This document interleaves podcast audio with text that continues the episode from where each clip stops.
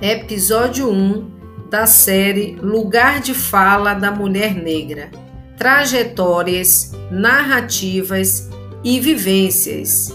E convidamos para esse bate-papo a professora Juliana Lobo.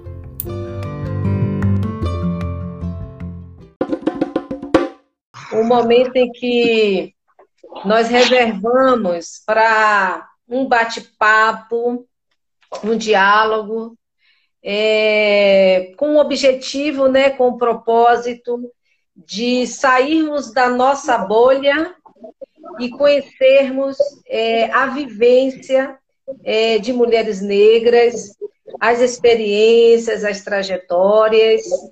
É, e eu estou decretando hoje uma palavra nova, né? Existe a escrevivência e eu estou decretando a partir de hoje a falevivência, né? A vivência através da fala. Necessário. E, Ju, assim, eu te agradeço, antes de tudo, por você ter pactuado com, com esse momento. Você é a minha primeira convidada é, para estar tá, trazendo a sua vivência né, enquanto mulher, enquanto mulher negra. Então, vamos assim, bater um papo, né? E, e as coisas vão fluindo aí no meio do caminho, né? Sim, sim. Bora que vamos que vamos. De frente com a Ana Cláudia. pois é, ter de frente com a Gabi, né? essa é boa, essa é boa, essa é boa. De frente com a Aninha. Mas então, é, vamos começar, como se diz, pelo começo de tudo, né? Eu gostaria que você falasse aí, né, de onde você cria. Então, acho primeiro acho que é bacana, né, Ana? Acho que antes de tudo de falar de mim, que é importante também saudar, né, esse espaço, né? Acho que essa foi uma sacada muito bacana sua para a extensão. Ó, caiu o telefone. Foi uma sacada muito bacana sua para a extensão, pensar as falas, né, e o lugar de escuta. A gente, a gente costuma falar muito do lugar de fala, né? E a gente tem falado pouco do lugar de escuta. E que bom que você vem trazer isso para a gente, né? Nesse projeto de extensão. Que eu fiquei pensando essa semana, né? Quando a gente pensando, né? Sobretudo dia 25 de julho, o Dia da Mulher Negra Latina e Carimbenha, o quanto que às vezes falta lugar para que nos escutem, né? A gente fala muito do lugar de fala, da importância da gente falar, da gente se colocar, né, de trazer a nossa trajetória, trazer a nossa, nossa vida né, negra. E também é bom termos espaço para sermos escutados, né? Então, que bom que você pensa, né? Está pensando um pouco esse espaço de, de escuta, o que também não é nenhuma é nenhuma novidade para mim, né? Porque você tem uma atenção muito cuidadosa com o tema e que bom que a gente tem aliados como você para essa temática. Então, eu sou do Jardim América, que é um bairro pobre do Rio de Janeiro, né? Jardim América, para quem. Ninguém nunca sabe onde fica o Jardim América, essa é a grande verdade. Porque o Jardim América ele fica próximo né, de Vigário Geral e Palavra de Lucas. Duas comunidades né, que sempre estão em pé de guerra por conta do tráfico de drogas, né, por, essa comando, por, esse, por conta dos comandos né, diferentes. Então, eu sou do Jardim América que é no quilômetro inicial da Dutra, um dos últimos bairros do Rio antes da Baixada Fluminense. Legal. Você, você nasceu lá? Eu nasci lá e morei até os meus 38 anos, até antes de vir para Campos. Eu nunca tinha, eu só tinha morado em outra cidade, que foi em Niterói, durante dois anos na graduação. Mas a minha vida toda eu morei no Jardim América. E a sua infância lá no Jardim América, como é que foi? Foi de Danoninho? Foi de pique-esconde? Como é que foi? Então, a, a, minha infância no bairro sempre foi uma infância muito com relação à violência, né? O bairro sempre foi um bairro muito de um bairro mesmo, né, de casas, né, com escola pública, mas sempre tiveram comunidades ao redor, né? Ainda mais pensando no Vigário Geral e Parada de Lucas, que são, são, são bairros limítrofes né, com o Jardim América. E o Jardim América, por ele ter saído tanto para Dutra como para a Vinda Brasil, ele sempre foi um bairro de passagem para roubo, né? Então sempre foi um bairro que a gente sempre esteve muito atento. Por mais que a gente tivesse uma vivência de rua, de brincar na rua, né? Eu me recordo muito que a minha mãe sempre tinha, a minha mãe sempre teve uma fala que era muito emblemática na nossa infância, que era da onde a gente vem, a gente pode só pensar no pior, porque para a gente só vai restar o tapa, para a gente só vai estar que a gente não presta. Então, ela sempre falou muito assim, cuidado com as companhias, né? Porque a nossa escola, né? Infelizmente, eu perdi muitos amigos da escola por tráfico de drogas, né? E pela mão da polícia, né? Eu perdi muitos amigos da escola, né? Por conta de, de violências do Estado.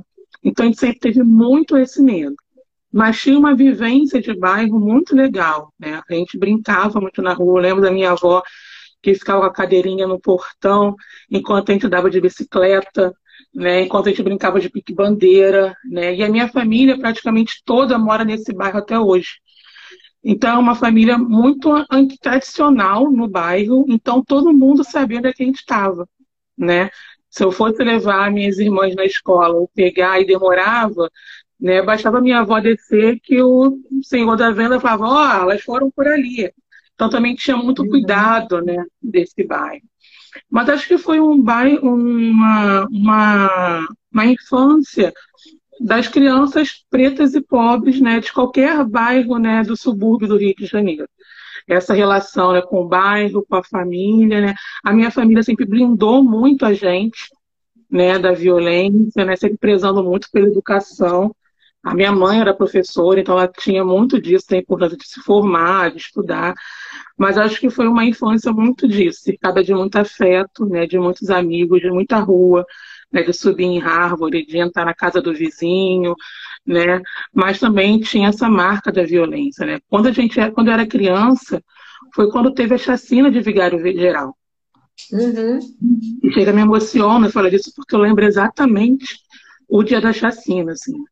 Foi um dia muito ruim, né? Porque além de ser um bairro muito próximo, né? É, a gente não sabia quem eram as crianças que foram mortas na chacina. E muitas crianças estudavam no nosso colégio. Né? E aí eu lembro que naquele momento muitas pessoas ficaram preocupadas, as minhas tias, né? São professoras da escola que a gente estudava naquele momento no bairro.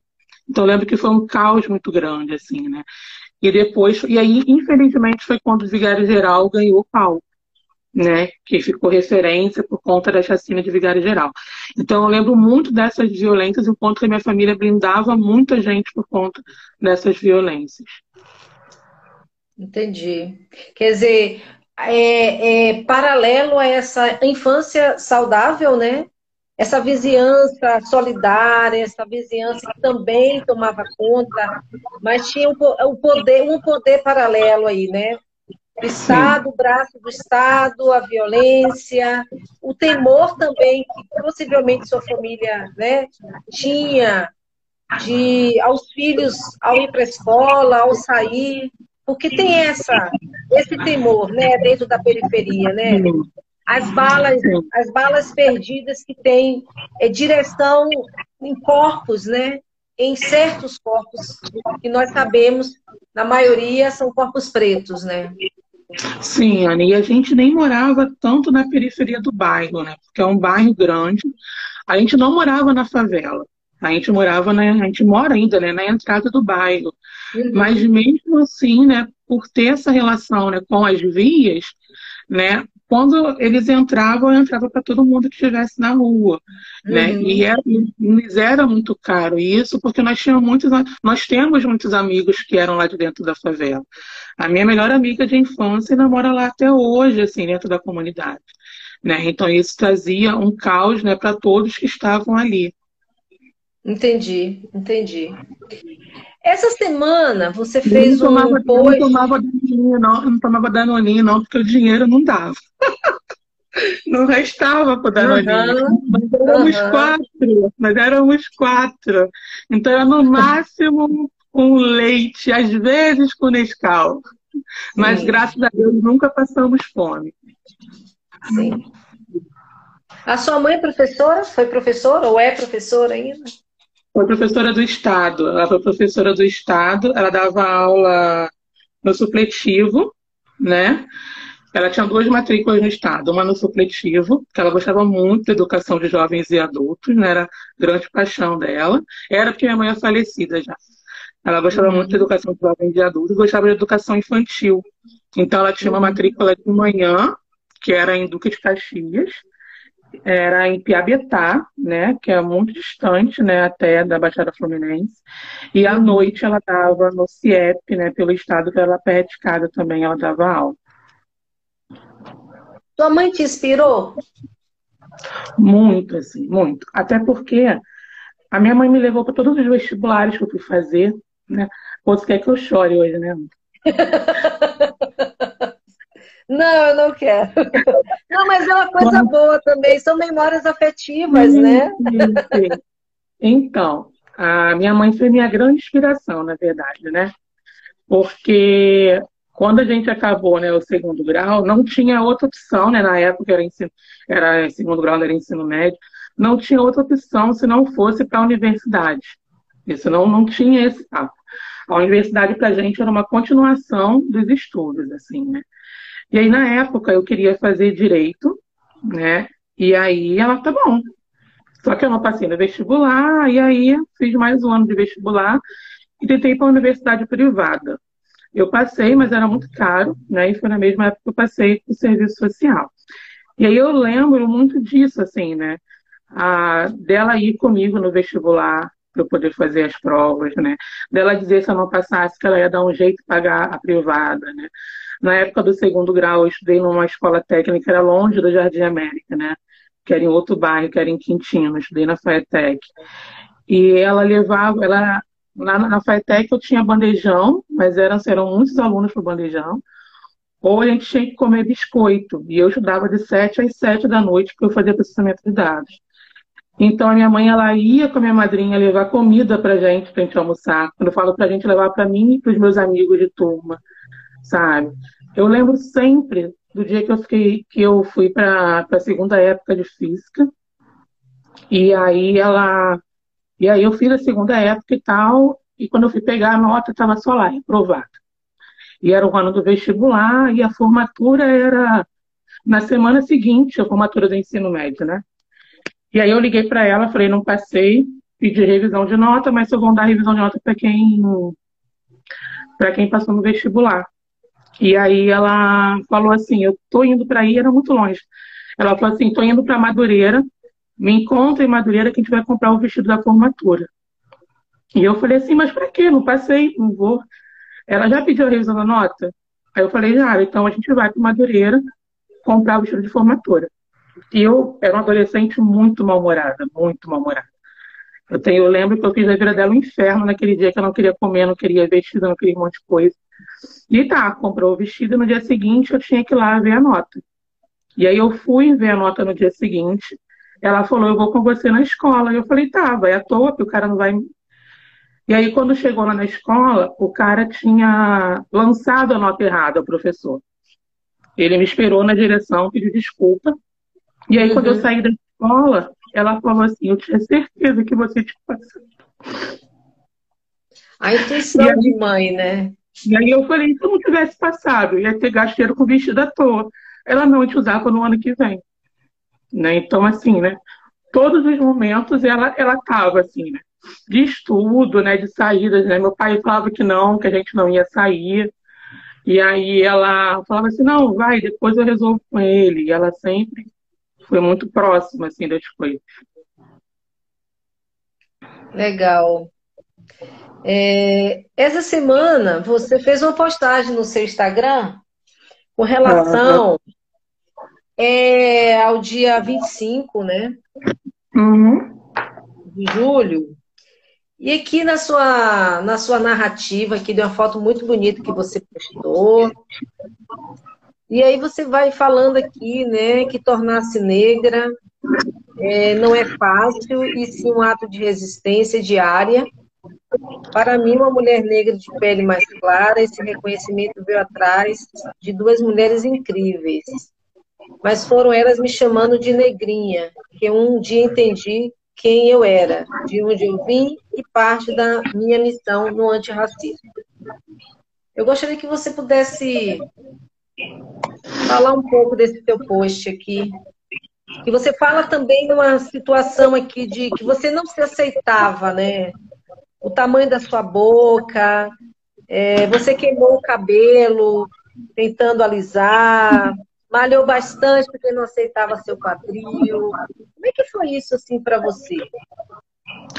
Então, Ana, eu acho que sempre foi muito da esfera do, da não aceitação mas sem compreensão de que isso é racismo, né? Eu acho que isso, isso é muito claro na negritude, né? Eu não tinha noção de que aquilo que eu odiava no meu corpo era fruto do racismo, até porque eu não me entendia enquanto mulher negra por conta do meu tom de pele mais claro. Né? Como eu falei antes, a minha família sempre me blindou muito, né? E a minha família, sendo uma família negra, também me blindou muito com relação ao racismo.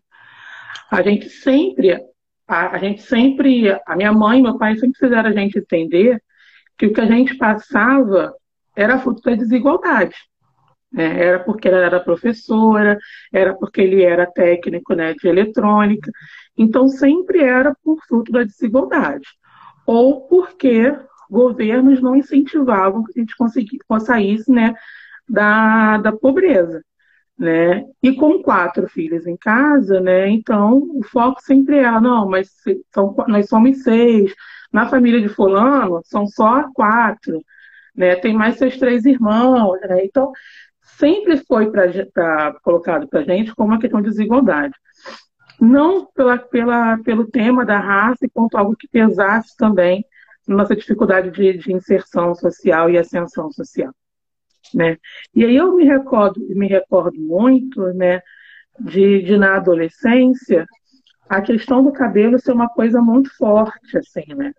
Uma por conta da estética, né? E porque, como a minha família me blindava muito, né? E a minha família tinha, tem um prestígio lá no bairro que a gente mora, porque as minhas tias eram professoras da escola, minha mãe também. Eu tinha uma tia que era diretora todas elas, né, as minhas tias, né, com nível superior, minha mãe não chegou a fazer nível superior. Então a gente tinha um certo respeito naquele lugar, né? Então a gente não e aí nunca se entendia enquanto algo, né, enquanto o fruto do racismo isso. Mas sim, porque professor ganha pouco. E aí você é filha de professora, né? E por isso as coisas não acontecem. E aí, voltando à questão do cabelo, né? A questão do cabelo na adolescência era muito forte, porque quem tem o cabelo crespo sabe o quanto o cabelo crespo embola, né? E o quanto que, que se a gente não tiver né, as armas, digamos assim, adequadas, você resseca mais, é difícil de pentear. E para uma criança ou para um adolescente, né, e é uma tortura pentear o cabelo. Eu não gosto de pentear o cabelo até hoje. E naquela época eu também já não gostava. E aí, qual era a saída naquele contexto? Não se tinha dinheiro para poder fazer a manutenção do cabelo. Então, né, meu pai teve a ideia de cortar o meu cabelo no, no barbeiro onde ele cortava. E eu achei, né, no momento, sensacional. Eu já tinha, ele já tinha feito isso quando eu era criança. E na adolescência isso apareceu e eu falei, achei sensacional. Porque eu não queria pentear o cabelo. Enfim, e aí eu cortei o cabelo e quando eu fui para a escola foi chacota de um ponto ao outro, né? E além da chacota por conta do cabelo, logicamente, né, que a chacota naquele momento era racismo, eu não fazia essa leitura, né? Eu sempre fui muito grande, né? Eu tenho 1,71m hoje, mas eu tenho 1,70m desde a quinta série. Na quarta série eu já, eu já, eu já era maior da turma, né? Então eu tenho essa altura desde os meus 11 anos de idade. Então, né, naquele momento, já chamava atenção pela altura. Então, eram, eram muitos bullying, né, permeados pelo racismo naquele momento, mas que para mim não eram grandes questões, porque eu entendia que eu era grande, né? eu fazia disso outras piadas, e eu acho que isso é mais triste, porque acabava que eu pisava nas pessoas através das, das minhas dores, com apelidos que até hoje existem nessa roda de amigos que ficaram. né? E aí, nesse contexto, né, a gente vai crescendo e aí eu começo a entender que não, que o negócio não era o cabelo cortado nem raspado. O negócio era o cabelo liso. Mas a gente não tinha dinheiro. A minha avó, que tinha uma condição melhor, e a minha avó pagava para poder fazer o cabelo, né? E aí a gente ia numa moça que morava lá na rua da minha avó e que passava um produto lá que tinha um cheiro fortíssimo, né? Que fazia super mal para minha respiração. Eu ficava às vezes a gente às vezes fazia o produto com pano molhado no rosto para poder não ter problemas de vias respiratórias. Ou passava muito mal depois por conta disso, e a parada queimava a cabeça. Queimava de você no dia seguinte sair, minguar a água do couro cabeludo, e você, quando puxar, vir as placas de cabelo, seu cabelo às vezes nem crescer, mas naquele lugar demorar para crescer. Né? E aí, nisso, né, que eu queimei a minha cabeça várias vezes por me permitir isso, a profissional. E quando não tinha dinheiro, eu queimei a minha cabeça eu mesma tentando passar a nitina. De ir para frente do espelho, né? Passar aquele produto. E é óbvio, né? Que olhando para o espelho isso vai ficar muito mais tempo. E da mesma maneira reproduzindo as minhas irmãs. Quando elas crescem, né? Porque a diferença de idade é de 7 anos para uma, de 5 anos para outra quando elas crescem, a gente começa a fazer o cabelo uma das outras. E sem enxergar que isso é fruto do racismo. Com relação à questão da boca, eu me lembro exatamente que eu nunca na minha vida estaria com um batom desse antes de 2015, 2014, não, 2013 na minha vida. Porque eu sempre ouvia que beiço grande não era para batom vermelho, não era para batom escuro. Então eu sempre quis usar batom pink, né? Que na nossa adolescente era muito moda usar aquele roxão, né? Ou rosa pink. E eu não usava porque diziam que não era, né? Ou eu simplesmente não, não usava batom porque diziam que não era para o meu corpo, né? Com relação à estrutura corpórea, né? Essa história do, do, do peito, né? Que tradicionalmente já nasce caído porque é de uma nossa, de uma estrutura nossa o quadril, que é muito largo, por muitas vezes eu não saía de casa porque eu achava que a roupa X não, não ficava ok com o meu corpo. Ou por muitas vezes eu nem me colocava à disposição né, de, de, de estar com aquela vestimenta, porque eu achava que não podia usar um decote, porque o peito era caído, ou se eu colocasse uma calça mais justa, né, ia chamar muita atenção. E chamava muita atenção porque a sociedade é machista e as pessoas não respeitam o nosso corpo. Mas eu não entendia também que isso era, mais uma vez, pessoas brancas dizendo como deveria ser o seu corpo. Então eu malhei, eu tomei remédio para emagrecer para caramba. Eu quase tive uma, uma questão séria neurológica por conta do remédio para emagrecer que eu tomei, né? Que eu chegou um momento que eu estava tão intolerante à medicação que a médica aumentou tanto que eu simplesmente, durante uma aula da pós-graduação, eu paralisei de sentir todo o meu corpo adormecer. E malhando a torta direita, porque eu cismei naquela época que eu ia perder o meu quadril e diminuir a minha bunda. Coisas que é da minha raça, é do meu corpo, né? E quando eu falo do meu reconhecimento, né, da, da minha compreensão de ser negra, eu conheço né, uma assistente social, a Eliane e a Malu. Eu conheço a Eliane primeiro. A gente vai trabalhar numa instituição privada. E aí a gente estava num churrasco dela de aniversário. E ela me chama de negrinha. E eu já estava no momento né, que eu estava deixando meu cabelo ficar natural. Que não tinha nenhum debate com a questão racial, não tinha nenhuma relação com nada da questão racial. Eu deixo meu cabelo, eu, tento deixar meu cabelo natural. Isso já tem mais ou menos uns oito anos, porque eu vi um vídeo no, no Facebook de uma mulher negra falando assim: Eu nunca soube como era o meu cabelo até que eu passei pela transição. E aí eu fiquei, gente, eu também nunca soube como é que é o meu cabelo. Porque desde os sete anos que ou meu cabelo estava com trança, para poder não embolar e dar trabalho, ou alisando o cabelo. E aí eu falei, ah, sabe de uma coisa? Vou parar de fazer relaxamento e vou ver qual é desse cabelo. E aí, nesse churrasco, a, a Eliane me chama de negrinha e fala assim: o seu cabelo, quando ficar natural, vai ficar igual o cabelo da Malu. E aí a Malu fala e eu falo para a Malu, vai ficar nada. Olha esse cabelo dela todo definido, esse, esse, esse crespo dela, os cachos são tão legais. Meu cabelo nunca vai ficar assim, meu cabelo vai ficar igual uma piaçava, né? E aí ela fala, tá bom, então deixa estar.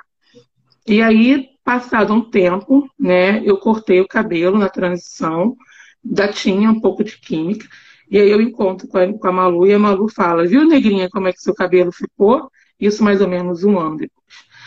E aí foi quando eu comecei, né, a, a tentar me entender enquanto mulher negra, foi a partir do cabelo. Mas mesmo assim nunca foi uma questão, isso foi deixando de lado.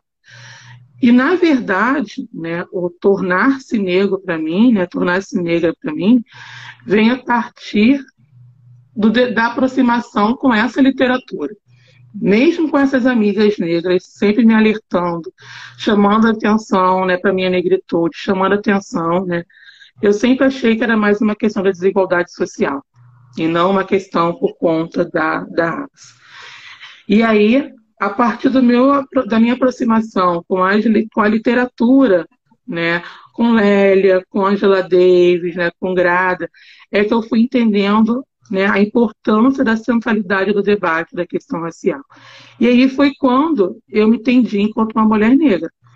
Foi quando eu comecei a entender todas as vezes que me colocaram à prova, que não era simplesmente porque eu era ruim ou porque eu não era boa naquilo, mas sim por conta da questão da questão racial.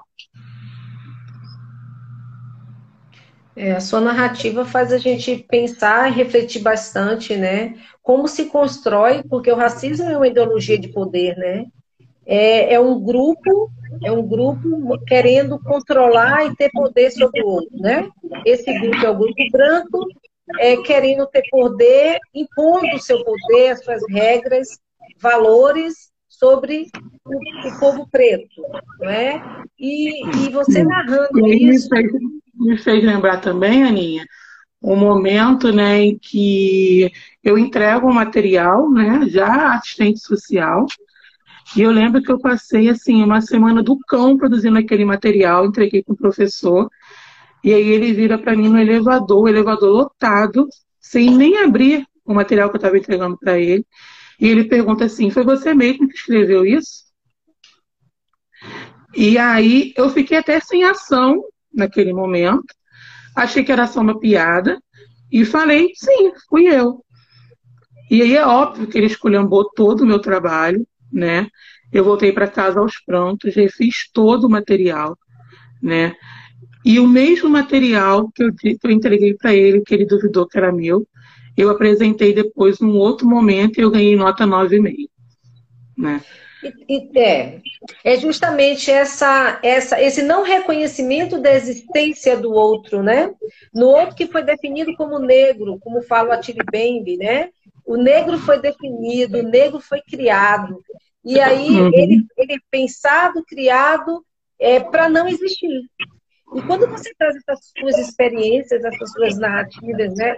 Do corpo e agora com essa experiência aí da, do professor que não, que não acredita, né? não acredita propos, propos, é, de forma proposital né? e racista mesmo, de que o aluno negro não é capaz de produzir de produzir bem, de escrever bem. É isso, eu acho que isso fecha justamente assim a negação do negro, né? A negação do preto. Você não tem que existir entre nós, né? É aquela aquela construção de que você não é capaz, não é? Aquela construção de que você foi pensado para varrer o chão, você foi pensado para servir o cafezinho, não desmerecendo essas atividades, mas é porque essas atividades elas são definidas para uma população, e uma população majoritariamente negra. É essa a grande discussão, né? Sim, e, e quando, a gente você... pensa, e, e, quando a gente ainda pensa, né, as mulheres negras, a gente ainda tem o top da crueldade, né? Que são os corpos extremamente violáveis e que estão aí para servir aos prazeres do homem branco, né? E também aos prazeres do homem negro. Então, quando a gente vai pensar a questão do gênero, as mulheres negras, além de tudo, servem o cafezinho e são convocadas a se servirem nas camas dos homens brancos, né? O quanto que, historicamente, isso é muito grave. E a gente não está falando isso de período pós-escravidão, a gente está falando isso de 2021. Uhum. Uhum. Exatamente.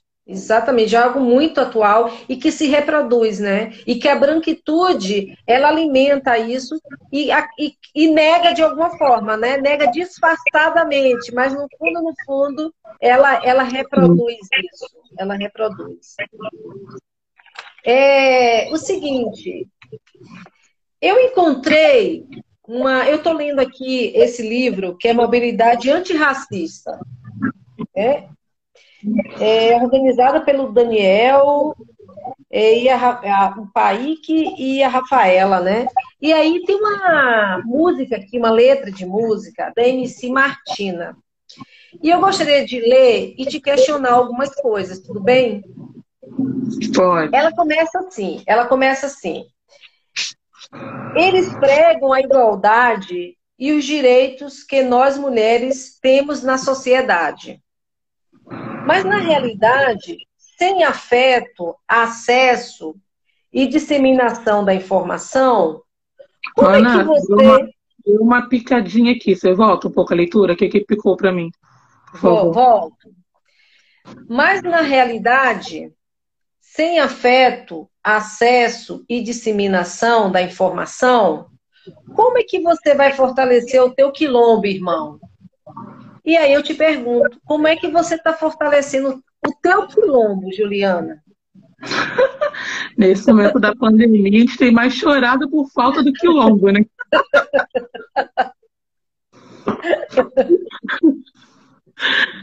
Mas eu acho que mesmo na pandemia, né, é importante, é necessário, né? A gente brinca, né, mas o, a ideia do aquilombar-se, do aquilombamento, né, é uma ideia muito importante construída por nós, sobretudo na ideia do nós por nós, né? de nós estarmos juntos de alguma forma. Então, o aquilombamento é nada mais, nada menos do que ter os seus irmãos do lado, né, para estar contigo. Eu tenho, né, essas meninas fazem parte de um quilombo que a gente cria, né, que é um quilombo só de mulheres, aí vai as nossas famílias, né, os nossos companheiros, enfim. E aí eu acho que a, melhor maneira né, da gente cuidar do nosso quilombo hoje, nesse contexto tão triste de mortes, né, de perdas de pessoas próximas, de adoecimento coletivo, eu acho que é você mesmo à distância conseguir mandar uma mensagem, fazer uma ligação, né, ver um texto, né, e, e printar uma tela e mandar, ó, oh, lembrei de você, né? Ler uma poesia ou ouvir uma poesia e mandar para quem te lembra essa poesia ou uma música, né? Uma coisa que uma coisa que seja assim. Eu acho que é você fazer pelo outro aquilo que você gostaria que fizesse por você, né? Independente de você estar bem ou de você estar mal. Né? Eu acho que é você, né?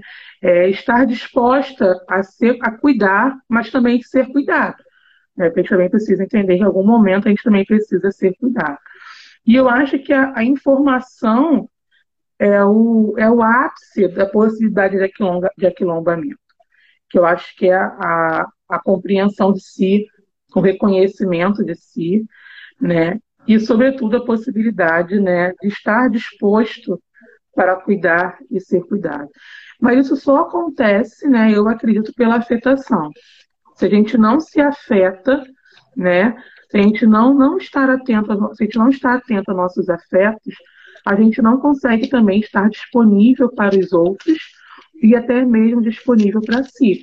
Então, eu acho que é pela afetação que a quilombar se vem, né? Tanto pela afetação da esfera do cuidado, pela, tanto como pela afetação na esfera da, da possibilidade de estar aberto a outras pessoas, né? Há pessoas que vão ter ideias e compreensões completamente diferentes da sua, né? Mas que existe alguma unidade, seja seja, né, o tom da pele, seja as dificuldades que atravessou que atravessou ao longo da vida, seja simplesmente a vontade de estar ali, de estar à disposição do outro. Né? Então, eu acho que cuidar do quilombo é como a gente cuida de um amigo muito querido, de uma pessoa muito querida. Sabendo que as pessoas vão errar, sabendo que nós iremos errar, mas com muito respeito né, a essas diferenças. Aí ela continua assim. As minas empoderadas da favela dá para perceber, usando black, turbante, de franja ou trança, sentando, conversando com você.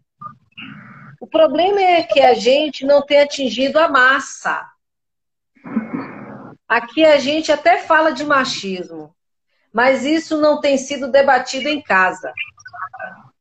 Debatido quando tua mãe foi lavar a louça da tarde da noite já cansada.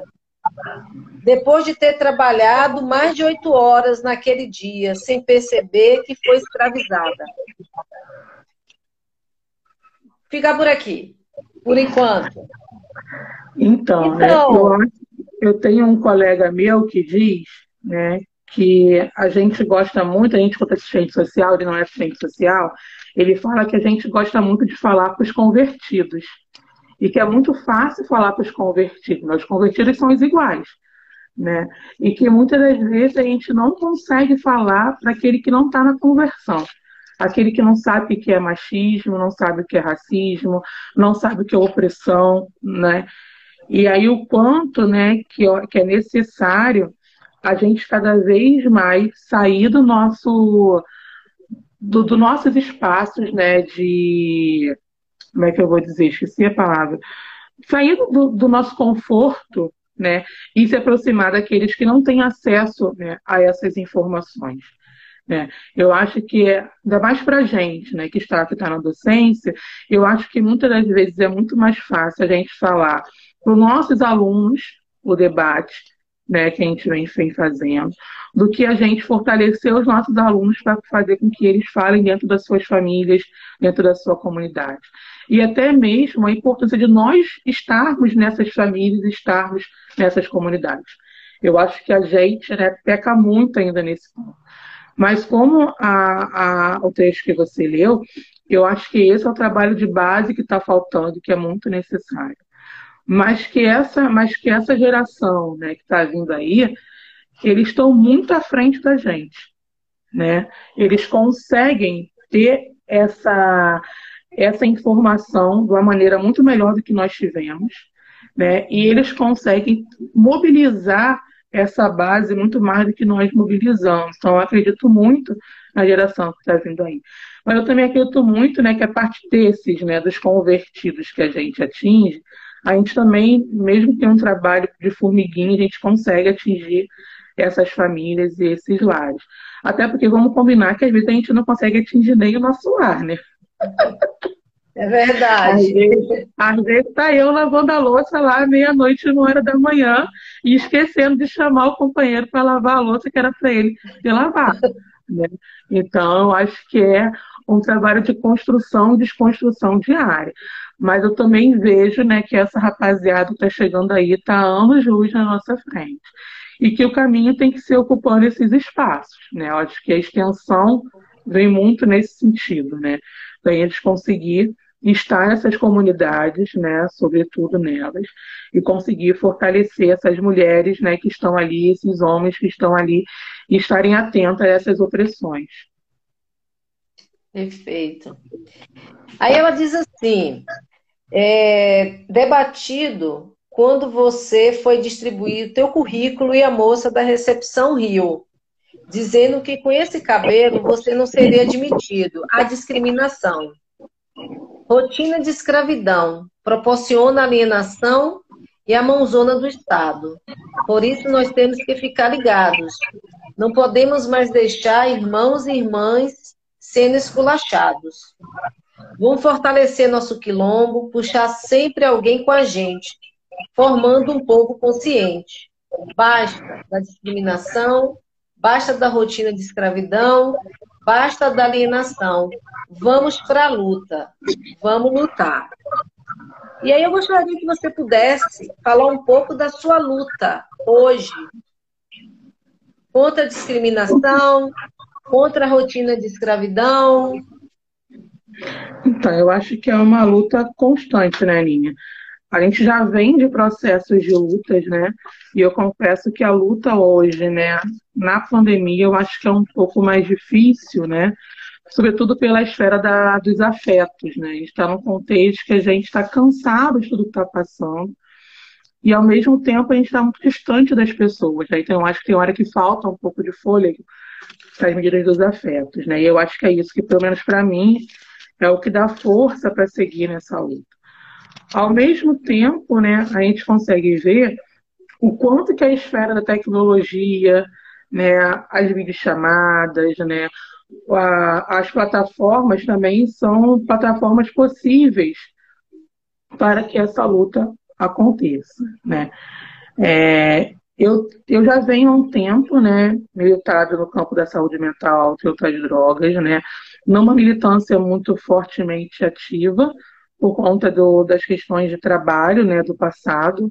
Agora eu vejo que é um outro momento nisso também, mas numa esfera de aproximação dos profissionais, né, desse trabalho no campo do álcool e outras drogas.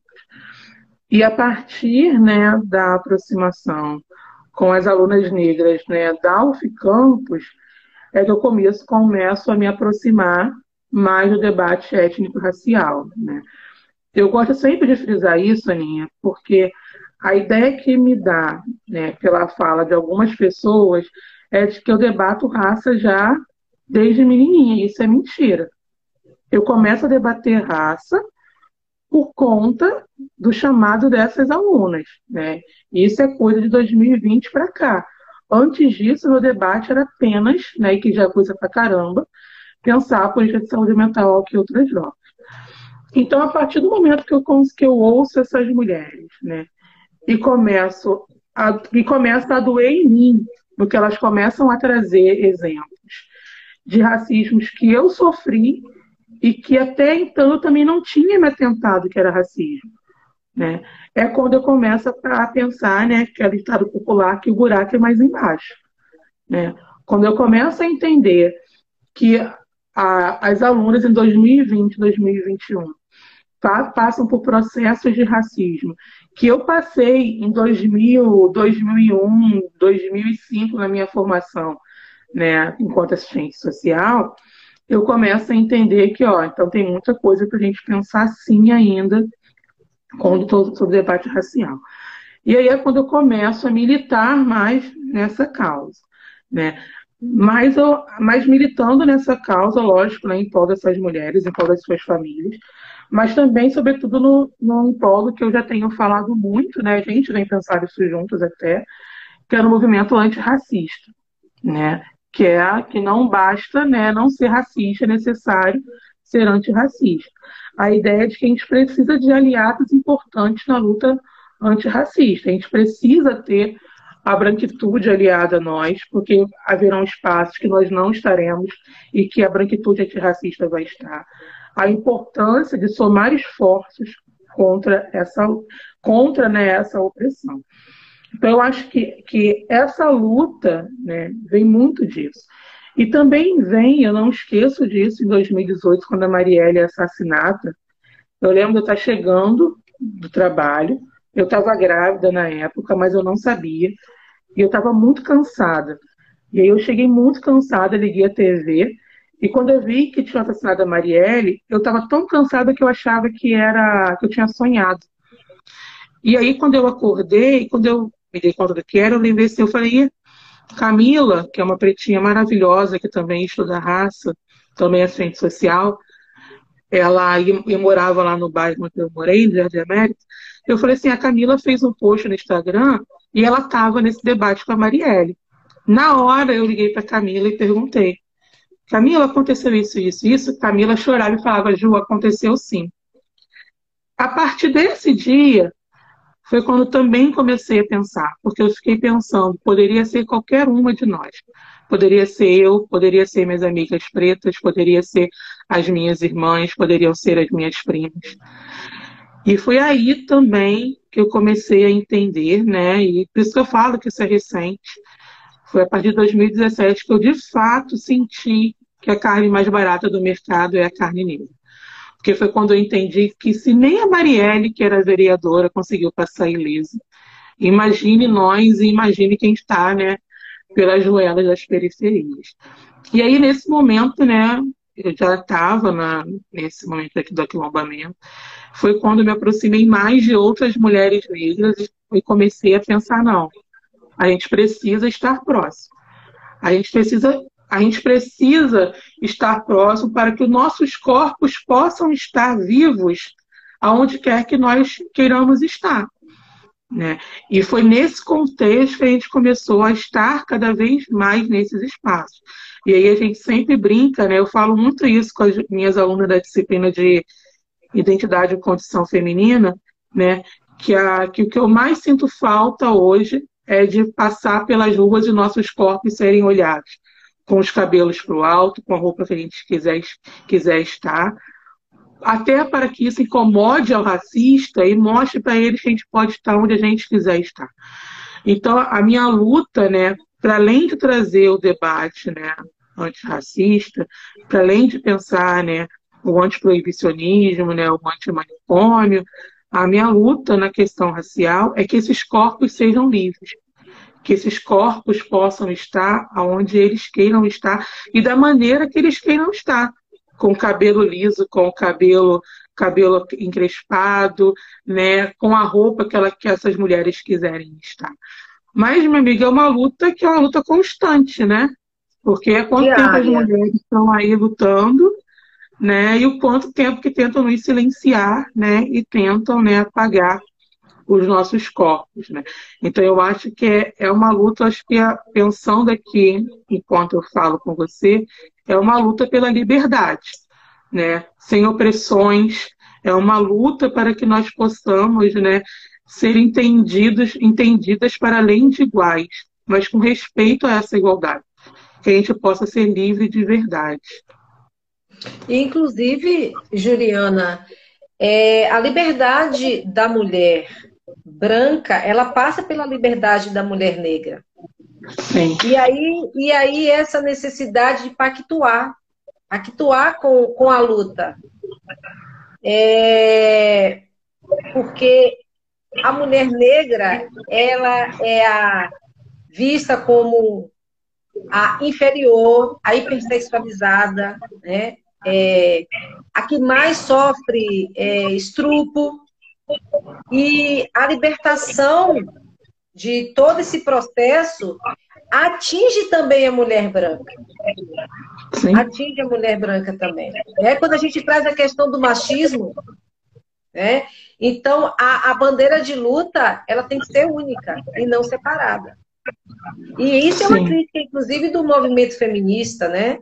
De que é, é, a mulher branca ela não contempla, não contempla é, as necessidades da mulher negra. Né? A Angela Davis ela faz muito dessa, dessa crítica. Né? O quanto que o, ontem mesmo a gente conversava numa roda sobre a racialização do feminismo, né? o quanto que o, o feminismo não consegue avançar no debate racial. E muitas das vezes não consegue avançar, uma leitura que eu faço, né, porque ele não consegue enxergar as expressões do racismo dentro desse movimento. Não consegue entender que existem condições afins por ser mulher, mas que existem condições que são muito mais profundas quando se pensa né, as mulheres negras. Eu acho também que acredito muito também que é por isso que o feminismo, mas lógico também, né, que o feminismo é muito importante para nós, porque ele consegue tirar algumas amarras, consegue avançar em alguns sentidos de liberdade, mas ele pouco consegue né, incluir né, o debate da raça, ele não consegue ainda racializar esse tema né, no, no, no seio mesmo né, do feminismo. Uhum. É, hoje você hoje você é professora é, da UF, né? De campo, de Goitacazes. É, mas eu acredito que até você chegar aí, né? Você já falou um pouco da sua infância, da sua adolescência, é, mas essa trajetória sua até chegar esse momento, né? Em que você é professora concursada da UF Campus, está ligado ao Departamento de Serviço Social. É, eu queria que você pudesse falar um pouco, né? Você tem alunas aqui presentes, alunas negras. Eu queria que você falasse um pouco é, desse seu processo até você chegar a esse momento, né? Então, é, essa trajetória, né? Eu acho que primeiro pensando no serviço social. Eu, no ensino médio, eu fiz uma formação de processamento de dados, né? nem sei nem porquê, até sei porque eu fiz isso, né? Porque eu, na época eu tinha passado por uma escola de ensino normal, Colégio Carmela Dutra, e tinha passado para essa escola da FATEC. A minha mãe era professora, ela foi comigo fazer a matrícula da escola normal, e no caminho ela ia, e foi, era o mesmo dia a matrícula da FATEC. E aí e ela falou para mim assim: você vai fazer na FETEC sim, porque eu não quero ninguém professora aqui, não. Já basta eu sendo professora, já basta eu tendo que fazer levando prova para corrigir em casa, né? Tendo que fazer trabalho em casa e tal. E aí, a escola da FETEC, né? Para quem conhece a FETEC, é um mundo, é uma escola enorme, né? Tem inúmeras possibilidades. Tinha muita, lá na escola tinha muita área de lazer e de esporte. E foi o que me seduziu, então eu fui fazer informática né? E aí, quando acabou o ensino médio, né, como eu já falei, tinha a história de que a gente tinha que ir para a faculdade. Não tinha outro caminho se não fosse esse. E aí eu fui, fui prestar vestibular. Na época eu queria fazer para direito, mas todo mundo sabe que é um, vestibular dificílimo e não é como agora, né? A gente prestava vestibular para cada universidade. Né? Então a gente começava em novembro e só acabava em janeiro, às vezes fevereiro. Então, o primeiro ano que eu fiz vestibular, eu estava no terceiro ano do, ensino médio, eu fiz para direito em tudo. Não passei para nada, fiquei arrasada. Fui fazer o pré-vestibular. E quando chegou no pré-vestibular, eu falei assim, ai, cara, eu vou fazer, eu vou fazer cada, em cada universidade eu vou colocar um curso. Porque, na verdade, Aninha, com 18 anos, a gente não sabe o que a gente quer ser. Né? É. Eu queria fazer direito pelo status da profissão. Eu acho que eu não sabia nem o que advogado fazia naquela época. Né? E aí eu fiz isso. E eu lembro exatamente o que eu fiz naquela época. Eu coloquei o R de direito. Não, minto. Eu coloquei numa privada direito. Coloquei na Unirio, se eu não me engano, direito. Na UERJ coloquei ciências sociais na UF Serviço Social, na UF Niterói, na UFRJ Biologia, né? E na época eu escolher dois, então eu coloquei Nutrição e Biologia, e na Rural eu coloquei Economia. E aí, se casava todas elas. A, pro, a, a, a prova discursiva, porque na época tinha discursiva, a prova discursiva era História, Geografia e Português, que era o que era mais ou menos. Na da UFRJ era física e biologia. Mas eu falei assim, ah, eu estou estudando, vai que eu passo. E no serviço social, teve uma colega do pré-vestibular que ela falou assim, ah, minha mãe se formou nisso e ela gostava muito. E aí eu falei, ah, então, olhei a relação candidato-vaga, na época era 5.9, eu falei, eu vou fazer isso aí mesmo.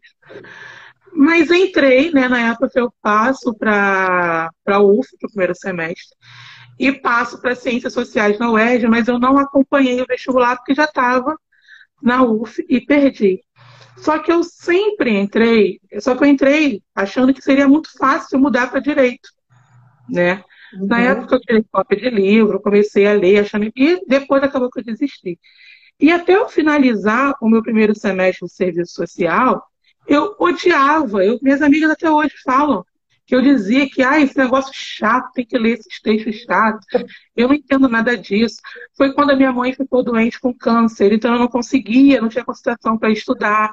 Então né, eu dividia né, de cuidar dela, estar com ela, cuidar dos meus irmãos, né? E aí, e ao mesmo tempo, eu estudava no turno da noite. Eu tinha que ir para a faculdade, né? E deixar a comida pronta, deixar as coisas prontas, porque ah, uma irmã minha estudava de manhã e fazia cursinho à tarde. Então, quando a Júlia chegava, o almoço tinha que estar pronto para ela poder ir para o cursinho preparatório à tarde. E se eu não me engano, a Lídia também chegava, ou almoçava e ia trabalhar tarde, né? tinha meu irmão, enfim. E ainda ia para casa da minha avó, porque minha mãe, quando adoeceu, preferiu ficar na casa da minha avó paterna, que era na rua de trás. E ainda ia passar a tarde lá. E eu chegava da UF Niterói, como o bairro era distante, meia-noite, uma hora da manhã. Né? Eu saía de casa três horas para ter aula às seis da tarde. Né? E aí, e odiando o curso ferrenhamente, né? Não gostava, não gostava, não sei o quê. Mas eu acho que lá. tem muita gente se identificando aqui, que só fala. É. E eu nunca ia poder dizer isso em casa que eu não ia acabar a faculdade. Porque a resposta já sabia qual era. Você vai se formar e depois você escolhe o que você faz da sua vida. Até que nesse, nesse meio tempo, né? A, a minha mãe estava muito doente, eu estudando muito, porque mesmo assim eu não larguei, não parei de estudar, já estava lá, tinha que fazer mesmo, né? A, a minha mãe sempre quis muito fazer o nível superior. Tanto que, uma das vezes do vestibular, ela ia porque ela também ia fechar vestibular, porque ela sempre quis fazer matemática. Né? Mas ela não, não passou no vestibular e tal. Né? Teve um até que a gente fez junto, né? que agora eu não sei o nome do, do vestibular que era para uma, uma universidade de. que era uma escola de segundo grau, mas tinha do. Agora não vou lembrar o nome. E aí eu lembro que nessa prova, né, eu estava estudando era para vestibular, e eu lembro que eu tirei uma. Ela tirou mais pontos do que eu na prova. Quando a gente saiu da prova que a gente comparou, ela fez mais pontos do que eu. E aí ela, agora você, por que, que você, você não está estudando, que não sei o quê? Ou você fez isso porque você não quer passar nessa prova? Lógico que eu não queria passar naquela prova. Era a formação de professores, eu não queria fazer aquilo. Eu fui mais para ir com ela, né? Na época ela dava alguma coisa para pedagogia. E aí ela falava muito disso. Minha mãe falava da universidade como se fosse um outro mundo. E eu vinha para casa, ó, é a mesma chatice. Né? Ó, esse negócio não é legal e tal. E assim fui, até conhecer. E aí eu fui para um estágio, né? Eu lembro que eu participei de um. Eu participava sempre, eu, eu sempre falo muito disso dos meus alunos, né?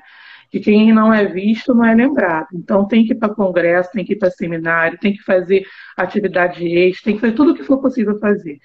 E mesmo não gostando do curso naquele primeiro momento, eu ia para tudo.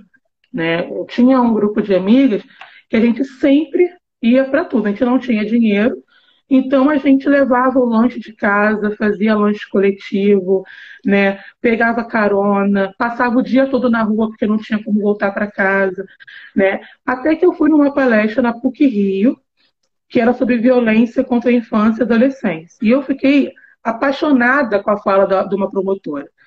E aí eu falei, eu vou ser assistente social para trabalhar com criança vítima de violência, né? E aí estava perto do meu estágio, né? Eu faço, acaba que eu consigo, né? Porque tinha isso na época, né?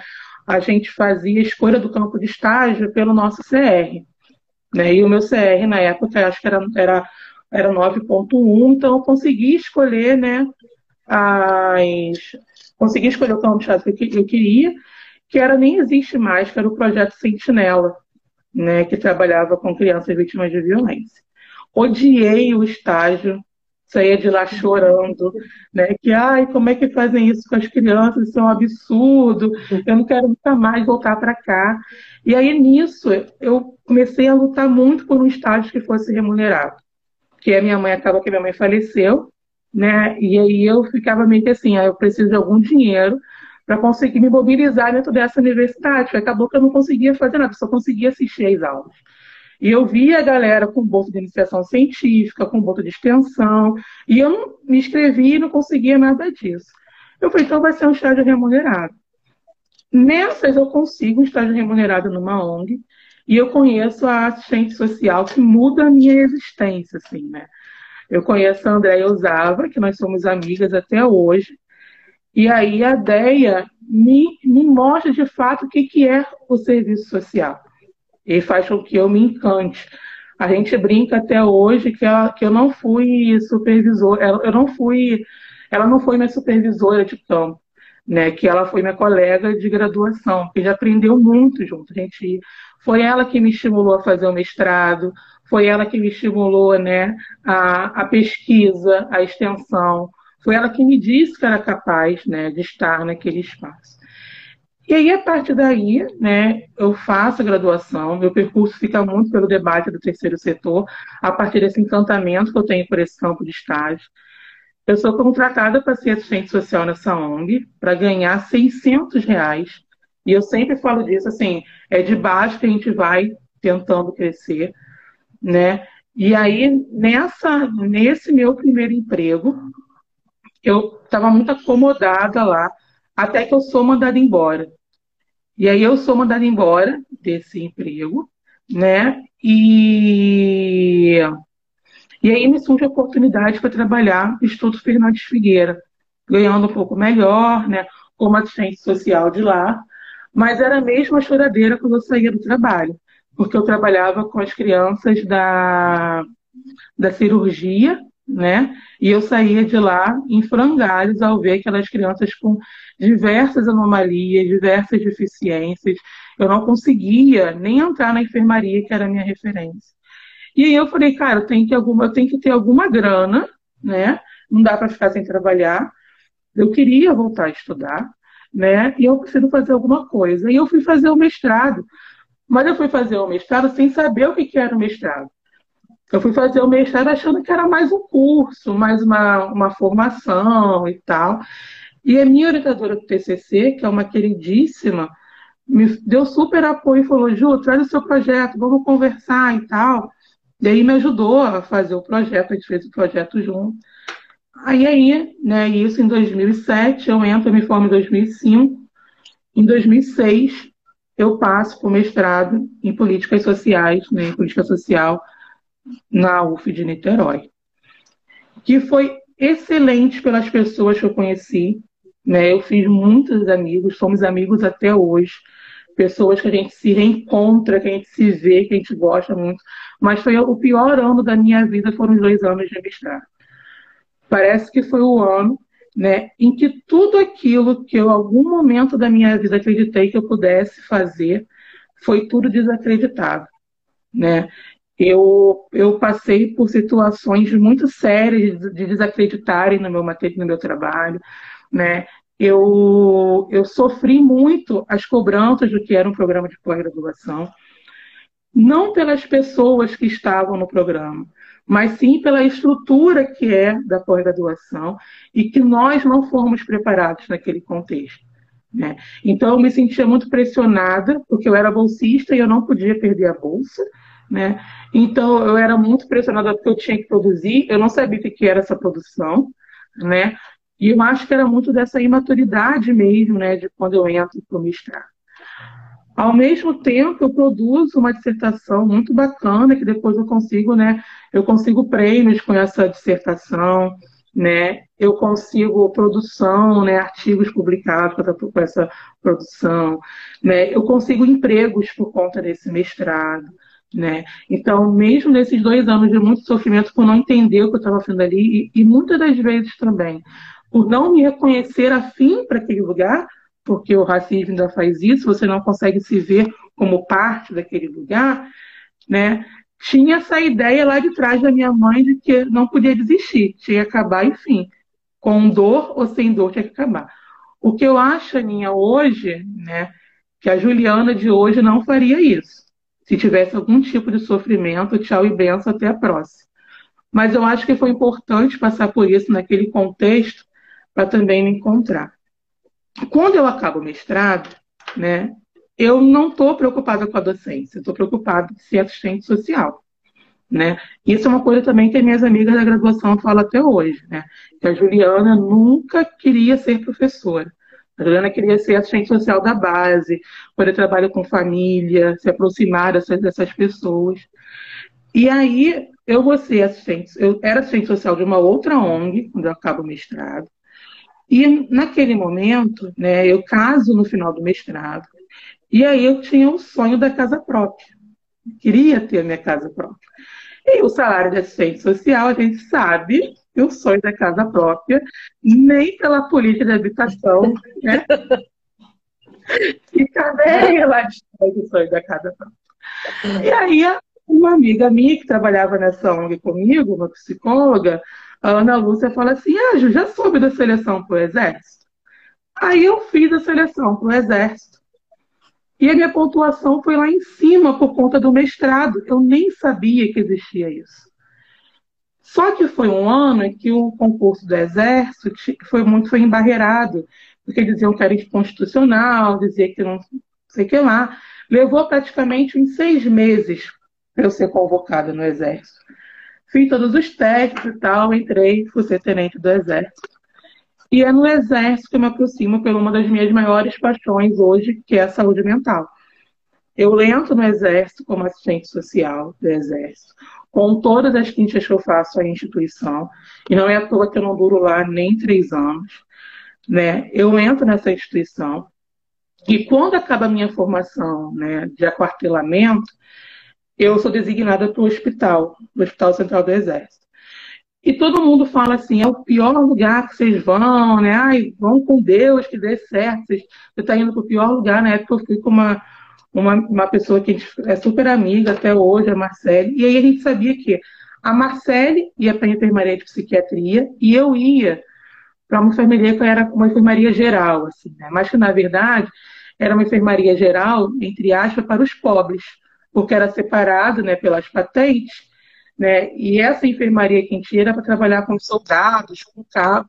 Eu falei assim, ah, então, menos mal, vou voltar a ser assistente social. Quando eu chego lá, a chefe, não sei por que, olha para minha cara e fala, não, você vai para psiquiatria. Eu me borrava de medo de paciente da psiquiatria. Nós tínhamos 45 dias, né, para se ambientar aquele lugar. A Aninha não passava nem na porta do manicômio, de tanto medo que eu tinha. Eu tirava serviço à noite, tinha que fazer ronda, não passava lá perto. E eu ficava, meu Deus, como é que eu vou entrar nesse lugar? Eu não quero esse povo gritando. Até que a equipe aparece lá no meu setor e fala, Ai, vamos lá, a gente quer te conhecer, que não sei o quê. E eu já pensando, nossa, tem que espera passar os 45 dias, vou fazer uma oração aqui para ver se esse negócio vai ficar melhor mas não teve como fugir, foi. E aí eu me apaixonei pela saúde mental, sobretudo a partir do que essa equipe me apresenta do que é saúde mental. Né, eles têm ele, é, essa equipe daquele momento, né, como a maioria era era, ter, era temporário, né, eles não estão mais lá, mas eles tinham um trabalho muito bacana né, no, no anti-manicômio, no anti-proibicionismo. Foi lá que eu começo a me aproximar do debate das drogas, porque no mesmo ano que a gente vai ter né, a higienização da cidade para a Copa, né, ou para as Olimpíadas, não me lembro, 2012. Então é lá uhum. que eu uhum. começo a me aproximar, e aí eu vou para o IPUB para fazer curso no IPUB, vou para o FRJ fazer especialização, e aí começo a estudar mais isso. E aí, nesse ano seguinte, né, mais ou menos 2010, 2011, tem a oportunidade de eu fazer a seleção para uma faculdade, né? Por conta desses amigos no mestrado, eles chamam para a gente fazer, né, uma amiga do mestrado chama para fazer a seleção. Mas eu estava tão daquela, gente, eu não sei falar, eu não sei me colocar, como é que eu vou dar uma aula? Né, que eu boicotei a minha semana toda para não estudar para aquela aula. E é óbvio, a aula foi muito ruim. Quando eu saí da prova de aula, uma amiga minha, a minha amiga que estava na seleção me ligou e falou: aconteceu alguma coisa? Você não conseguiu falar, você está bem e tal. E eu falei, será que eu fui fazer aí? Porque eu não sei falar, eu não sei escrever. Porque era isso que me diziam o tempo todo, né? E eu acreditava muito nisso. E aí isso ficou para lá. Anos depois me chamaram para dar aula, né, num cursinho. Eu estava precisando muito de grana, pelo sonho da casa própria ainda. Eu queria uhum. quitar a casa própria, na verdade, né? E aí eu comecei a dar aula em cursinho preparatório para serviço social. E aí todo mundo dizia, nossa, sua aula é muito boa. E eu falei, esse povo tá maluco, tá estudando para concurso muito tempo, né? Eu falei, ah. esse negócio e aí foi quando eu comecei a acreditar de fato nisso. E aí eu fiz seleção para uma universidade privada, fiquei na pós-graduação de lá, depois me chamaram para graduação. E aí eu começo nessa dobradinha, eu continuo trabalhando como assistente social né, no campo, e depois fico na docência, muito tempo assim. Até que depois meu terceiro ano do exército, eu canso do exército, porque eu ia ser presa, né? Se eu continuasse lá, eu tinha certeza disso. Né? Eram duas questões muito ruins no exército para mim. Ter que estar pronta, fardada às sete horas da manhã. Eu odeio acordar cedo. Então eu chegava lá muito mal-humorada. E ter que ver as pessoas sendo punidas por coisas que não, não valeriam aquilo e ter que ficar calado. Né? Então, desde um dia, né, e que um colega médico meu, que era um, é um excelente psiquiatra até hoje, referência no Rio, e hoje professor da UF também, ele passou no mesmo concurso que a gente, depois eu fiquei sabendo. Desde o dia que o general virou para ele e falou para ele, né, que ele era um merda, né, porque ele não tinha feito o general mandou, isso porque ele estava numa fila com 15 pacientes esperando. E o general pediu para que ele tirasse uma mesa quebrada de uma outra, de uma outra, de um outro ambulatório. E ele não fez porque ele estava atendendo os pacientes dele. E isso fez com que o general colocasse ele num auditório com mais de 700 oficiais. E só esculachando ele, eu falei, isso não é vida para mim, porque eu não aguento ver isso. Né? E aí eu falei assim, cara, eu tenho que sair desse lugar. Eu vou só dar aula, né? Eu vou aumentar minha carga horária, que não sei o quê. E aí acaba que nesse meio tempo meu irmão falece num acidente de moto. Que era a pessoa que mais curtiu a vida que já conheci na minha existência, assim, né? Você falasse pro Célio, ah, vai ter uma festa hoje, segunda-feira, amanhã a gente acorda às 5. Problema, vamos para a festa, amanhã a gente acorda cedo. Ah, é Vasco Flamengo, o Flamengo perdeu, então vamos beber porque o Flamengo perdeu. E quando meu irmão faleceu, eu falei assim, gente, não é possível. A minha vida está passando, eu adoecendo, porque eu comecei a ter questões de saúde mental sérias naquele contexto, mais a perda do meu irmão. E eu falei assim, gente, eu não posso ficar aqui nesse hospital. E era um salário, Aninha, que assistente social no mundo nenhum tinha. Né? Em 2013, a gente ganhava 6 mil reais como, como primeiro tenente. Era um salário excelente para assistente social. Hoje ainda é salário excelente para assistente social. E aí eu chego e falo, ó, pode pedir a minha baixa, porque eu não vou ficar mais nesse lugar, não. Todo mundo ficou assim, você passou no concurso, você não sei o que. Eu falei, não, gente, eu vou agora viver com o pouco que eu tiver, porque eu não, não vou mais ficar aqui porque eu não consigo, não consigo viver, eu estou sofrendo, eu não consigo, final de semana eu não consigo sair, eu fico sofrendo, tenho que voltar para cá e sair de lá. Nisso que eu saí de lá, que eu comecei a dar aula, estava dando aula numa instituição, um mês exato depois eu fui chamada para uma outra instituição. E aí eu comecei a trabalhar nessas duas instituições. E para a gente ver o quanto né, que as coisas caminham como tem que caminhar, eu acho que em menos de seis meses eu estava voltando para o mesmo salário que eu tinha no Exército. Com um trabalho que era muito mais legal, que era docência, e eu me descubro, me desperto, né? Me encontro na docência, né? Naquele ano. E com o papo da saúde mental, chegou um momento em 2015, 2014, que eu falei assim, cara, eu estou só reproduzindo. Eu estava sentindo falta de estar com os usuários, de estar com os familiares. E aí eu fui fazer uma especialização no IPUB, que é uma especialização em exercício. Né? Você tem uma carga horária de, de, de aula, mas você também tem uma carga horária no ambulatório de saúde mental. E aí você atende, faz acompanhamento, fica com o estagiário. E foi maravilhoso estar ali voltar, entre aspas, para ser assistente social sobretudo pela possibilidade que eu tinha com as estagiárias, né? Porque a gente, eu, como eu estava também na graduação, né, a gente conseguia conversar sobre coisas que às vezes elas não conseguiam conversar com a supervisão de campo. Então foi muito bacana e foi quando eu achei meu objeto de doutorado, uhum. né, que foi pensar a política de saúde mental, que drogas na Baixada Fluminense. Porque eu observava que vinha muita gente da Baixada Fluminense para a Praia Vermelha, que é muito distante territorialmente. E aí eu comecei, né, da mesma maneira que eu fiz no mestrado. Eu falei, cara, eu tenho um mês para passar nesse negócio, é agora ou nunca.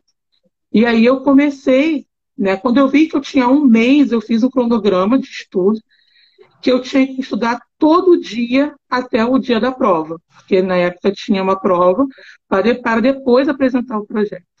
E aí todo dia eu, cheguei, eu saía de casa seis horas da manhã para ir para especialização, voltava de lá, ia direto para dar aula, dava aula até as 10 da noite. E todo dia minha meta era estudar de 10 e meia até as 2 da manhã. E o final de semana todo, até que eu lesse todos os livros para próprio doutorado. E assim foi, né? Óbvio que foi muito cansativo, que eu não absorvi muito daquilo que eu estava estudando, mas como era para eu estar lá também, o texto que o, uma das questões a gente podia escolher era do daquele texto do Vanderlei Guilherme que fala da cidadania regulada. Uhum. E eu tinha acabado de ler o texto, porque era pequenininho, e eu falei assim, aí esse eu vou deixar para ler no dia da manhã da prova. E vou e depois eu faço, né, dou uma revisada. Sorte caiu uma questão dessa ou não sorte, e que pedia para fazer a relação com as políticas sociais daquele momento. E como eu estava na política de saúde mental, eu estava atenta a como estava acontecendo as políticas sociais. Eu entro para o doutorado, né? E, e não foi a primeira tentativa minha do doutorado, né? Eu tentei o doutorado três vezes antes, tentei na UES, tentei no FRJ, tentei na própria UF, e o projeto não tinha sido, não, não era aprovado, né? E hoje eu vejo que não tinha sido aprovado, porque eu não tinha, eu mesma não acreditava naqueles projetos que eu apresentava. E a partir do momento que eu acreditei nesses projetos, que me dediquei para que as pessoas entendessem a importância do projeto para mim e para minha pesquisa, é quando eu entro no doutorado. Tanto que eu passo na prova do doutorado, né? Quando eu vou para a entrevista do projeto, a, a pessoa que foi minha orientadora, ela fala, Ju, você sabe que eu não discuto saúde mental.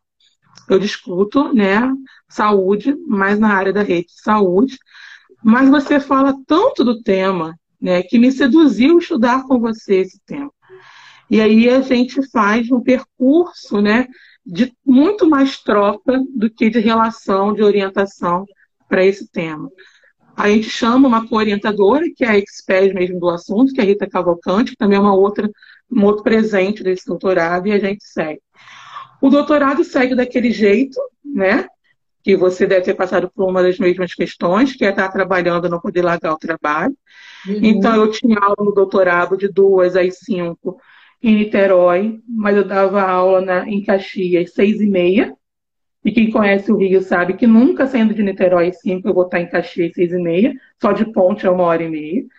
E aí eu começo a barganhar com os professores, ó, preciso sair 4 e 15, senão eu não consigo dar aula às 6 e meia.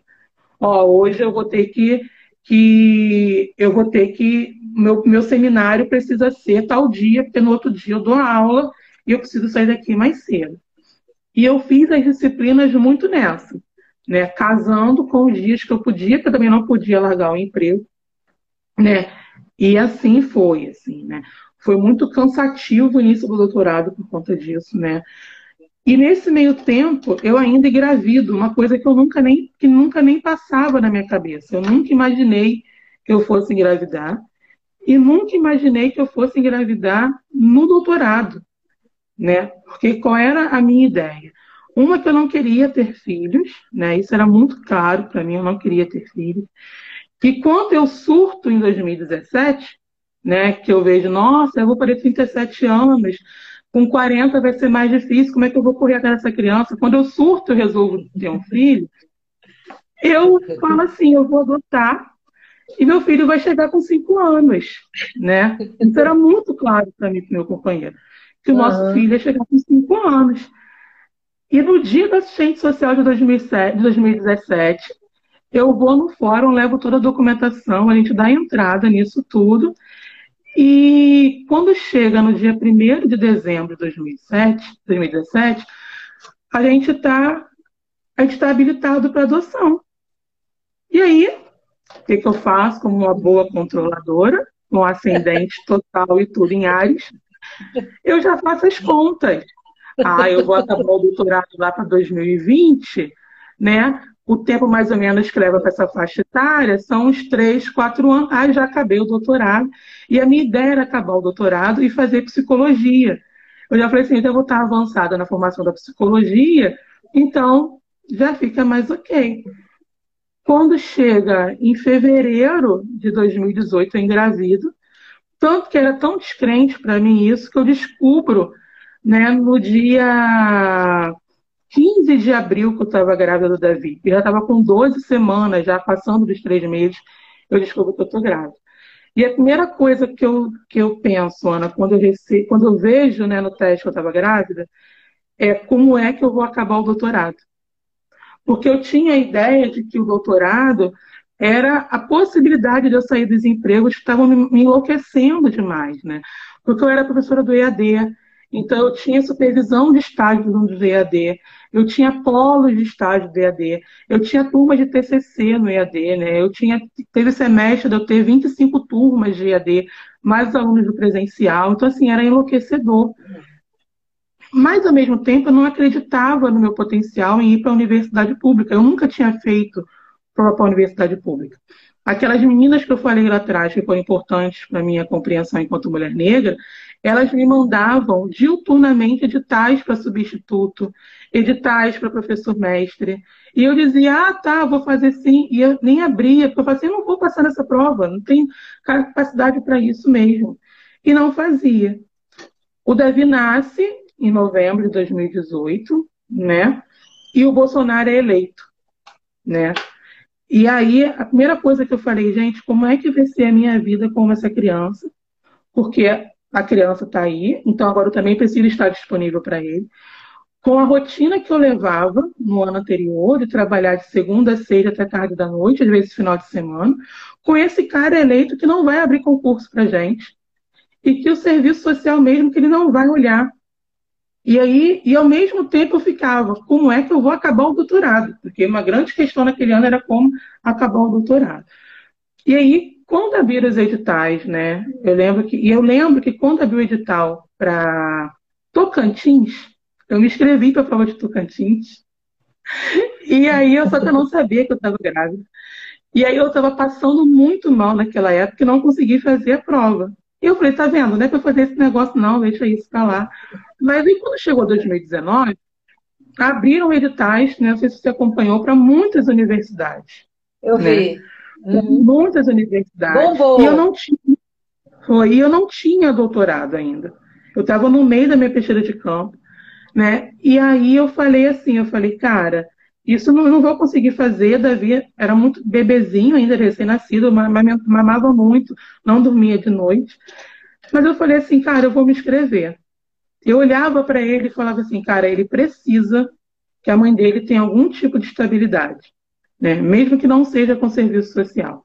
Mas ele precisa que a mãe dele tenha pelo menos alguma, algum momento de respirar, do que ficar o tempo todo pensando nessas demandas que ela tem que responder. Né? E aí eu fiz as inscrições, eu lembro que uma eu não consegui fazer, a prova não sei porquê, ou porque eu perdi, eu acho que eu não mandei algum documento, enfim, não fui. E eu tinha me programado tudo para estudar para a prova da UF. Comprei livro, né? Arrumei esquema em casa para poder ficarem com Davi, né? A minha família é muito presente, então assim, minhas irmãs ficavam com ele, eu pedia help para o meu pai, as minhas primas também. Então, assim, né, tinha todo o esquema armado mas tinha o raio da tese. Então eu não conseguia estudar para a UF e finalizar a pesquisa de campo. Porque como eu estudei a Baixada, eram muitos municípios para pesquisar, era uma pesquisa muito grande. Né? E eu não conseguia, né? às vezes eu marcava a entrevista às 7 horas da manhã, porque eu sabia que era a hora que o Davi ia dormir, dava tempo de eu fazer a entrevista e eu voltar para amamentar. E dá tempo de eu ficar um pouquinho com ele, porque eu ia sair para trabalhar meio-dia e só ia voltar 10 da noite. Então, eu ficava né, muito nessa confusão. Quando foi a semana da prova da UF, né, eu não tinha falado com o Eduardo, com meu companheiro da prova. Quando faltou, acho que mais ou menos uma semana, uns 10 dias, eu falei para ele, vou fazer a, como, eu vou, vamos para campus? Ele falou, fazer o quê em campus, Juliano? Estou no meio do trabalho, né? A nossa prova foi em outubro. Você vai viajar no meio do trabalho? Eu falei, não, porque eu me inscrevi para uma prova e eu queria fazer essa prova. E eu sempre falei para ele, né? Eu sempre brincava, falava assim: o dia que eu for professor da universidade pública, o dia que eu for federal, o dia que não sei o quê. E aí eu falei para ele, ele tá bom, então a gente vai para campus. Eu falei, então a gente vai, né, num domingo, porque a prova é segunda, Davi tinha 10 meses na época. E aí o Eduardo conseguiu, pegou, conseguiu no trabalho, né, pegar as férias dele, colocar aquela semana que era da prova. E eu falei para ele assim, não precisa levar muita coisa, não. Porque eu tenho certeza que na quarta-feira a gente vai voltar. Eu quero só saber como é que vai ser essa prova. né? E aí ele vai voltar nada, cara. Tu vai cabeçuda, tu vai ficar até o final, tu vai passar. E eu, cara, eu não vou passar. Eu só quero ver como é que é. E eu vou tentar para mais uma vez, para eu, mais uma vez não ficar naquilo, ah, se eu tivesse, se eu tivesse, se eu tivesse. Quando, quando chegou no sábado à noite, eu falei para ele, cara, a gente não vai mais não. Não vou mais porque, assim, cara, é um saco esse rolê de arrumar roupa de criança, arrumar mala, né? Tem um monte de coisa para separar. Na época, minha irmã estava morando em Angra, né? A Lídia estava no Rio. Foi lá para casa para ficar com o Davi, enquanto a gente arrumava as coisas, não sei o que e tal. Quando foi domingo de manhã, eu sentei chorando. Falei, cara, a gente não vai mais, não vai mais, porque não dá mais, assim. O Davi está muito inquieto, tem que arrumar como é que vai ser lá. O Davi, na época, só mamava, não estava comendo direito ainda. E o Eduardo, não, a gente vai. A gente tinha programado de sair do Rio 10 horas da manhã para chegar em Campos, ok. Nós fomos chegar no campo, em campo já era sete horas da noite, tanto que enrolei para sair de casa. Né? E aí a gente veio, né? Quando eu recebi a nota da primeira prova, né, eu fiquei muito surpresa, porque eu achava que eu não ia passar.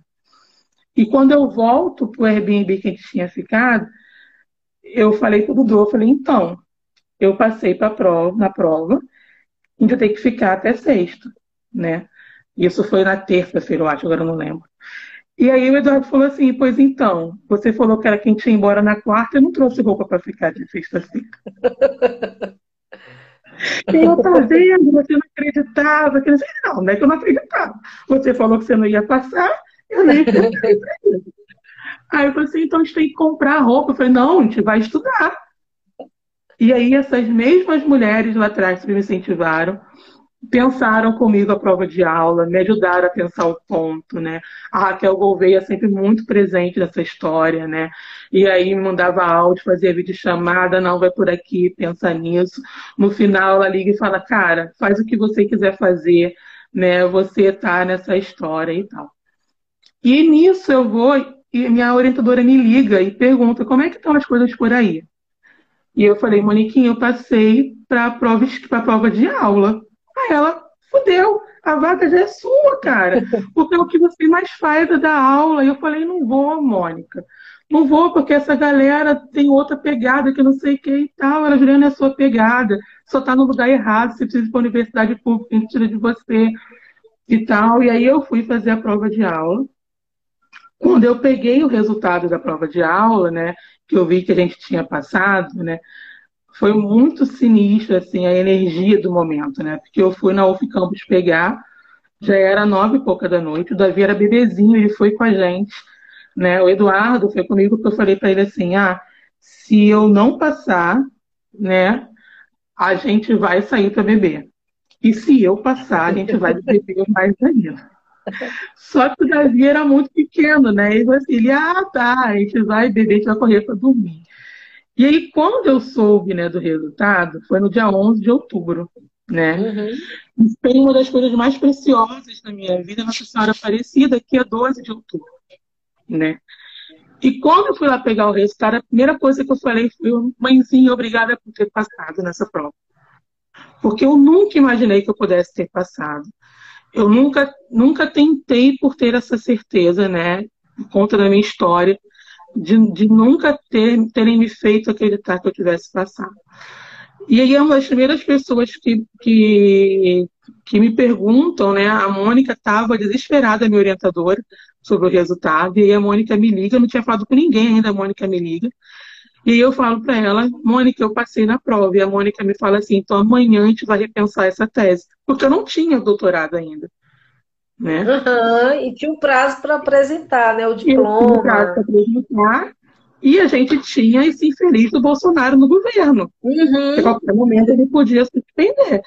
Então, eu, lembro que eu saio da UF Campus numa alegria incrível e num desespero muito grande, porque eu não tinha nada daquilo. Eu tinha a pesquisa de campo. Eu não tinha nada da tese. E aí eu lembro que a gente vai, a gente volta para o Rio no dia 12, né? Eu muito feliz e muito desesperada. Eu volto para o Rio no dia 12. Uns amigos meus falaram assim, vamos comemorar. Eu fui comemorar o quê, velho? Filho não acabou o doutorado, não tenho que comemorar, eu tenho que acabar o doutorado, né? E aí, a uhum. partir da, na segunda-feira eu trabalhava, na terça eu não trabalhava.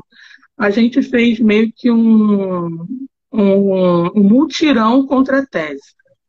Eu todo dia, eu todo dia pegava seis horas da tese. E se eu não conseguisse pegar seis horas durante o dia, a madrugada que me esperasse. Né? Então as minhas irmãs iam lá para casa ficar com o Davi. Né? O Davi tem uma, uma pessoa muito querida que cuida dele desde os 15 dias de vida comigo, que é uma pessoa que me ajudava lá em casa, uma mulher preta de uma família assim incrível. Né? A Lia já me ajudava lá em casa né, com as questões domésticas. Quando o Davi nasce, ela vai ser babado do Davi. Tanto que a gente fala que ela é a segunda mãe do Davi. Né? E aí a Lia começa a organizar os horários dela para poder ficar mais com o Davi. Né? Eu lembro claramente do dia que eu estava desesperada no, no quarto, que eu não conseguia escrever nada. E a Lia chega com um copo de Coca-Cola e um pão com mortadela, falando assim: Isso vai te ajudar. E o Davi chorando lá fora, querendo mamar, e ela se virando com ele para ele se acalmar. E aí a gente foi nisso, né? E eu consigo escrever a tese, né? Até o final de novembro, defendo a tese no dia 10 né, de dezembro, assim. E aí eu, eu lembro muito claro desses dois meses e pouquinho até a defesa da tese, que todas as vezes que eu pensava desistir, eu lembrava da merda desse Bolsonaro e ficava assim, feliz. Eu não vou perder essa vaga. E eu ficava, não Foi a sua motivação maior. Eu fiquei feliz. E a minha orientadora já ficava assim, ó, Ju, tem burburinho que vai convocar até o dia tal de dezembro. Tem burburinho que vai chamar até não sei quando, né? E chega um momento que eu falo assim, ah, gente, não vão, quando não, não nomeiam, né? Eu falo assim, gente, não vão chamar. E aí eu falo assim, eu vou dar uma relaxada hoje. E aí passavam 15 minutos, eu ficava, cara, e se chamar amanhã a tese não está pronta? Né? Então uhum. era muito disso, assim, né? Então eu acho, e aí eu vou para a UF Campus, né? A gente tem esse encontro na UF Campus. E aí eu acho que é, é uma outra relação né, institucional, é uma outra relação com a pandemia, e eu acho que também vem uma outra Juliana nesse momento. Eu acho que ter conseguido defender a tese, ter conseguido passar no concurso público, eu acho que me coloca num outro lugar e num compromisso muito grande, né? Que não é que não tivesse compromisso antes, mas vem um compromisso comigo, né? Com as pessoas que me cercam muito maior do que eu tinha esse compromisso antes. E eu lembro muito claro numa sessão de terapia minha né, que eu falo para minha analista que eu, eu já tinha me mudado para campo, com muita saudade da minha família, saudade dos meus amigos, né? A gente já estava no início da pandemia. Eu dizia para ela, Isabela, eu não sei o que, que eu estou fazendo nessa cidade, o que, eu vim fazer aqui, né? Não sei o que, que eu estou fazendo aqui, né? E aí ela fala para mim assim, então você vai ter que descobrir se você não está se encontrando ainda, e eu falava assim, não é que eu não me encontro, eu não, não vejo lugar para mim nesse, nesse espaço. E é a partir dessas alunas que eu vou começando a encontrar qual é o meu lugar, assim. Qual é, qual, o que, qual é o chamamento, né? qual é o chamado para estar nesse lugar. Que hoje eu vejo que é muito maior do que o doutorado que eu consegui encerrar, é muito maior né, do, que, do que o concurso público. Né? É muito maior até do que essa história. Né? Eu acho que é uma questão que só a ancestralidade vai dizer para mim em outro momento. Né? Então, eu acho que, que está, né, é, essa trajetória, acho que foi desenhada para eu estar aonde eu estou hoje. Né? E eu lembro também que no auge da pandemia, no ano passado, né, eu fiz um jogo de cartas e aí, a menina que joga carta para mim falou assim: Ju, você está muito perdida agora. Mas lá na frente você vai entender o quanto que foi importante você estar tá perdido nesse momento. Porque eu acho, acredito muito que foi necessário estar perdido no iníciozinho de 2020, até porque eram muitas mudanças, eram muitos sentimentos, né? E a gente já tem a pandemia nessa história toda, que ajudou né, a compreender né, o, o, minimamente né, entender o motivo de se estar né, aqui agora. E hoje eu consigo né, entender muitas coisas, lógico que a gente não consegue né, né, entender tudo ainda, porque eu acho que existem mistérios da vida que a gente vai só desvendando com o tempo. Mas eu acho que essa trajetória mostra a importância, né, da, da, inserção das mulheres negras na universidade. A gente conseguir olhar para o lado e ver nossos irmãos com a gente. A gente conseguir olhar para o outro lado, né, e conseguir ter parcerias bacanas, né, para a gente pensar ao fortalecimento dos alunos.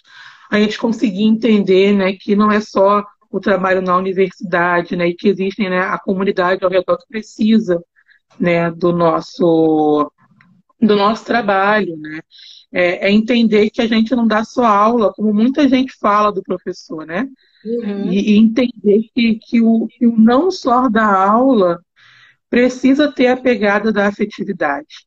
A gente precisa se colocar no lugar do outro, a gente precisa minimamente sintonizar os nossos corações para poder entender qual é a batida, né? E conseguir, né?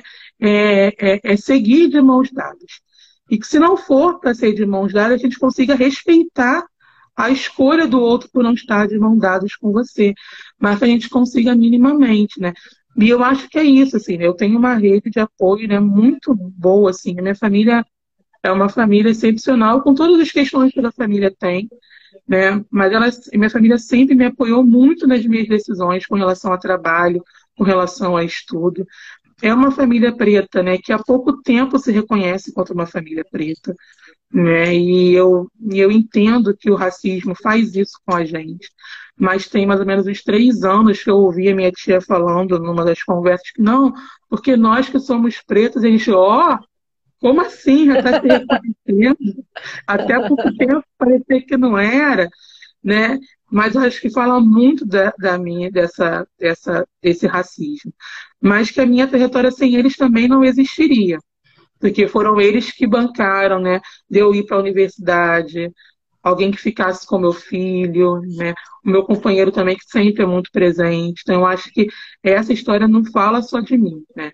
Eu acho que fala do que alguns autores já colocam, do quanto que para se criar uma pessoa precisa de uma aldeia toda. E eu fui muito criada por essa aldeia também, né?